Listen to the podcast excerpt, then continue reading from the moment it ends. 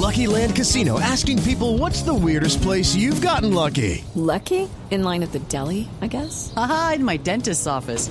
More than once, actually. Do I have to say? Yes, you do. In the car before my kids' PTA meeting. Really? Yes. Excuse me, what's the weirdest place you've gotten lucky? I never win and tell. Well, there you have it. You can get lucky anywhere playing at LuckyLandSlots.com. Play for free right now. Are you feeling lucky? No purchase necessary. Void where prohibited by law. 18 plus. Terms and conditions apply. See website for details.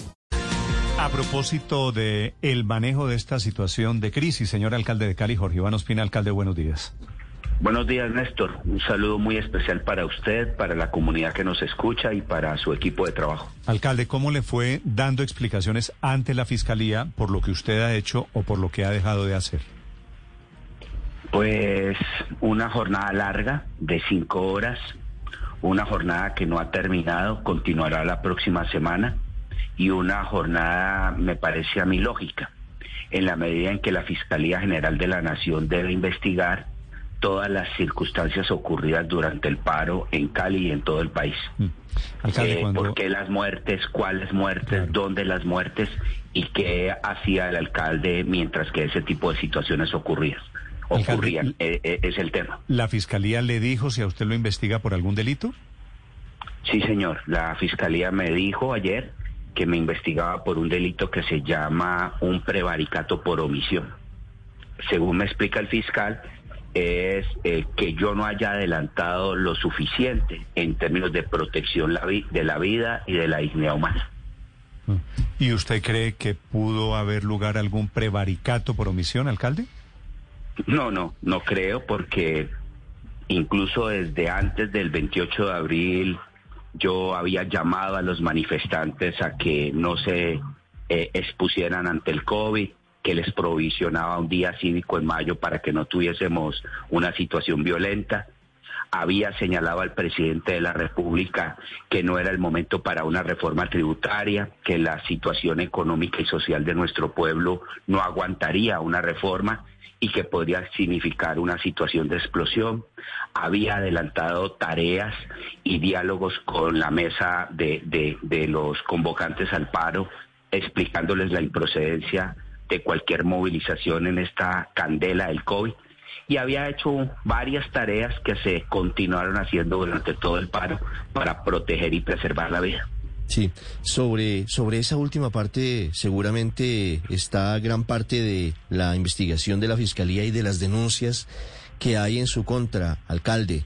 Lo que consideran algunas personas que lo han denunciado es que usted omitió deberes en el sentido de no proteger a la ciudadanía caleña cuando se produjeron los peores momentos de bloqueos, de pedir dinero en retenes ilegales en las calles, de la ley de la selva o la ley del lejano oeste en algunos sitios como La Luna, como Calipso, en donde prácticamente eran unos contra otros dándose bala. ¿Usted no cree que allí pudo haber existido una omisión de su parte como jefe de policía?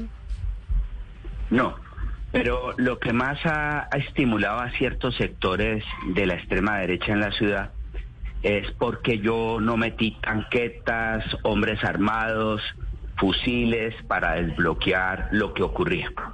Y yo creo que ahí hay una equivocación realmente dramática en plantear y solicitar a un alcalde que lo realice. Porque no solamente eso nos llevaría a tratar de apagar un incendio con gasolina y por tanto crear una conflagración que podría haber arrestado al país, sino también porque es un irrespeto completo contra la dignidad y la vida humana. Y ese tipo, digamos, de patrones culturales de una sociedad que quiere siempre aniquilar la diferencia, aniquilar la democracia e imponer la robustez del fusil, es algo que tiene que ser superado. En ese sentido, nuestra línea de trabajo fue siempre hay que conversar, hay que construir diálogos asertivos y hay que encontrar respuestas, como efectivamente lo, lo hicimos durante abril, mayo y junio. Sí, pero alcalde, no creo que quienes le pedían a usted mayor autoridad estuvieran pensando en volver a las épocas del paramilitarismo o sofocar a punta de fusiles una protesta cuando estaba transgrediendo los límites. Le estaban pidiendo seguramente que utilizara las herramientas que tiene a la mano como jefe de policía, como por ejemplo evitar bloqueos que eran a veces de dos o tres personas en unas grandes avenidas de Cali y permitir la normalidad para millones de caleños. ¿Por qué no se hizo? Eh, porque sí se hizo cuando tenía que hacerse y los principales bloqueos eran de 2.000 y 3.000 personas en vía pública. De tal forma de que no hay que relativizar el fenómeno complejo que ha tenido la sociedad colombiana y caleña durante mayo y junio. Le voy a compartir una idea o una situación. En el puente del comercio o en el puente de Juanchito, ubicados en los entornos de estrato 2 y 1 más vulnerables de la ciudad, llegamos a alcanzar a tener hasta 5 mil personas en vía pública.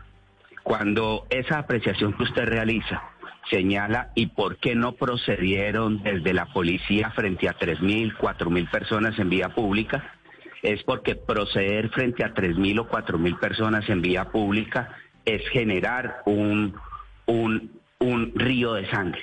Y eso no se debe hacer Ahí hay que construir respuestas distintas, ahí hay que construir mediaciones y ahí hay que construir respuestas y soluciones desde el diálogo. De alguna manera, eh, ubicar el tema en dos o tres transeúntes o restringiendo la movilidad de una calle es demasiado frágil, demasiado relativo. Lo que se tuvo en la sociedad caleña y probablemente en gran parte de la sociedad colombiana fue un estallido social de unas magnitudes no imaginables y de unas circunstancias que demandan mucha atención para poderlo resolver apropiadamente. Alcalde, yo no le hablo ni de Puerto Rellena, ni le hablo de Calipso, pero sí le hablo de varios sitios eh, yendo de norte a sur en Cali, porque de hecho los recorrimos en donde los bloqueos, por ejemplo, frente a la Universidad del Valle a veces eran de tres o cuatro personas. Realmente había sitios en los que muchas personas decían, ¿y por qué no se ha levantado el bloqueo? Y no había presencia de nadie que les dijera a los tipos que estaban bloqueando, desbloqueen por favor que están afectando a millones de personas. A eso me refiero. A esa referencia yo le digo que siempre hubo un Estado que actuó y siempre hubo la posibilidad de actuar y le voy a contar, en la mayor proporción de las veces, cuando habían cuatro o cinco personas adelantando un bloqueo, tampoco era la necesidad de la acción del escuadrón. Mandamos nuestros mediadores sociales, conversamos con las personas y desactivamos los espacios. Acá el punto es, el punto claro y necesario es, en temas de eh, estallidos sociales, en temas de angustias económicas y sociales y en temas de agudeza de confrontación política, la respuesta debe ser siempre de acuerdo a la Constitución, la ley y las doctrinas y sentencias de la Corte, dialogar, utilizar la menor posibilidad de fuerza y construir salidas integralmente. Eso es un compromiso ético y de principio que el alcalde de Cali siempre ha tenido. Alcalde, pero en algún momento, después del 28 de abril, ¿usted cree haber perdido el control del orden público en la ciudad, el control sobre la policía, el gobierno de Cali? Es que tuvimos un momento de tal nivel de, intensidad que efectivamente no existía control total sobre nuestro espacio. Usted eh, lo sabe, Hugo Mario, llegamos a tener bloqueos en la vía al aeropuerto, bloqueos a Palmira, bloqueos a Candelaria, bloqueos a Jamundí, desabastecimiento total de bienes y servicios. Ese fue un momento realmente dramático que nos demandó un gobierno de emergencia, un acompañamiento de la comunidad internacional, un acompañamiento de las instituciones nacionales, un acompañamiento de toda la sociedad, porque en un proceso muy rápido estábamos teniendo una sociedad altamente armada, quienes se arman desde lo civil para confrontar a otros civiles, quienes se arman en barricada para imponer sus condiciones y quienes se arman desde la ilegalidad para incentivar el caos. Ese momento, el más dramático de la ciudad, que es un momento entre el 4 y el 7 de mayo, demandó de gran acompañamiento internacional para poderlo resolver si no hubiésemos tenido esa reunión con 37 embajadores del 4 de mayo y si no hubiésemos convocado a la OEA, a la ONU y no hubiésemos convocado a las comisiones de paz de Congreso, Cámara y Senado y no hubiésemos tenido a agentes internacionales tramitando con nosotros desde la iglesia, yo les puedo señalar que estaríamos en una guerra civil, porque lo que tuvimos fue realmente dramático y ese dramatismo demandó de todos nosotros esa pluralidad de acciones. Es el alcalde de Cali, Jorge Iván Ospina, sobre su diligencia de ayer ante la Fiscalía respondiendo por las omisiones que dice la Fiscalía pudo haber cometido. Señor alcalde, una pregunta final. En Bogotá están intentando lo que ya usted intentó allá en Cali, que es el diálogo con los muchachos de primera línea. ¿Usted, a título de sugerencia, cree que hay que insistir en ese diálogo, que tiene que apersonarse, tiene que ir directamente la alcaldesa Claudia López? Yo creo que sí. Yo creo que dar interlocución al indignado es parte fundamental de una democracia. Yo creo que cuando la gente actúa con tal nivel de sevicia y de agresión, hay un acumulado de exclusión crónico. Hay desescolarización, hay desempleo, hay farmacodependencia, hay falta de espacios culturales y deportivos, hay falta de formación política. Y por eso entonces cuando alguien sale en ese estadio social tan dramático, más atención debe haber por parte del Estado en su lectura e intervención. Si se redujese todo a una acción de orden violento frente a estos indignados, pues se aplaza el problema, se deja la llama encendida que va a volver a salir más adelante. Por el contrario, es la oportunidad para que las instituciones evolucionen, evolucionemos, para canalizar ese descontento y caminar en transformaciones. Y debo decir que no son meramente de orden asistencial.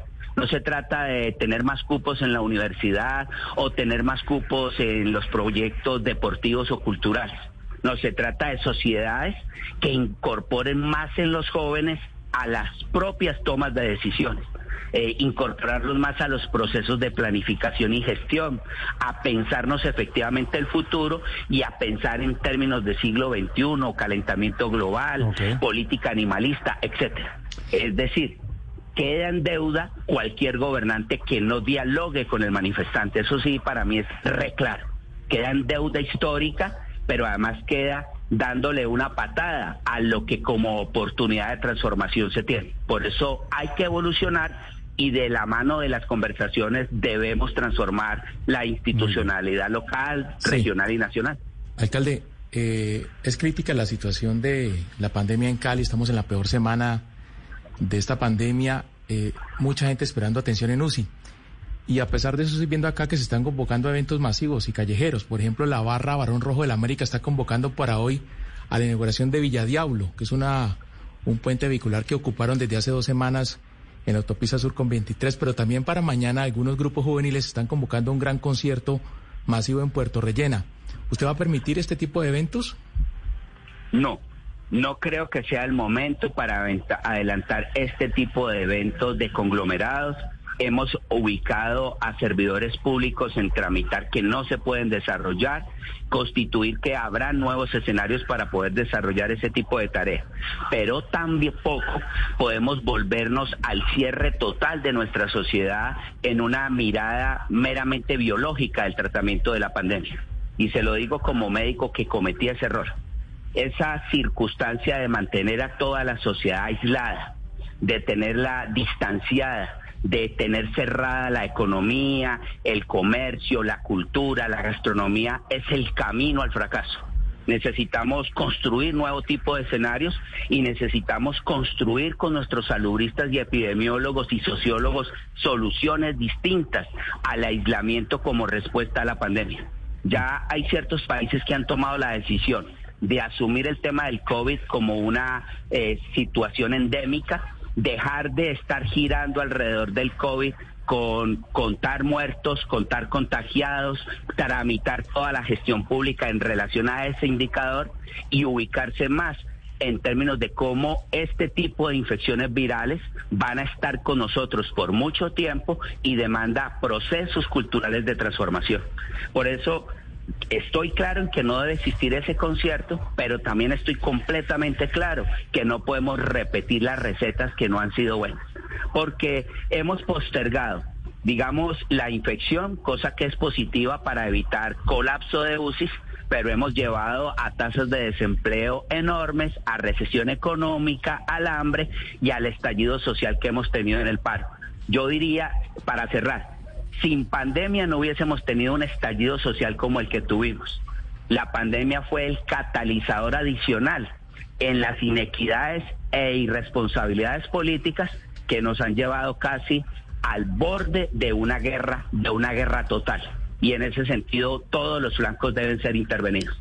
Escuchan ustedes al alcalde de Cali, 8.55 minutos, que ha sido la ciudad más golpeada por los hechos de las últimas semanas. Step into the world of power, loyalty and luck. I'm gonna make him an offer he can't refuse. With family, cannolis and spins mean everything. Now, you wanna get mixed up in the family business. Introducing The Godfather at ChumbaCasino.com. Test your luck in the shadowy world of The Godfather slot. Someday, I will call upon you to do a service for me. Play The Godfather now at ChumbaCasino.com. Welcome to the family. No purchase necessary. VGW Group. Void where prohibited by law. 18 plus. Terms and conditions apply.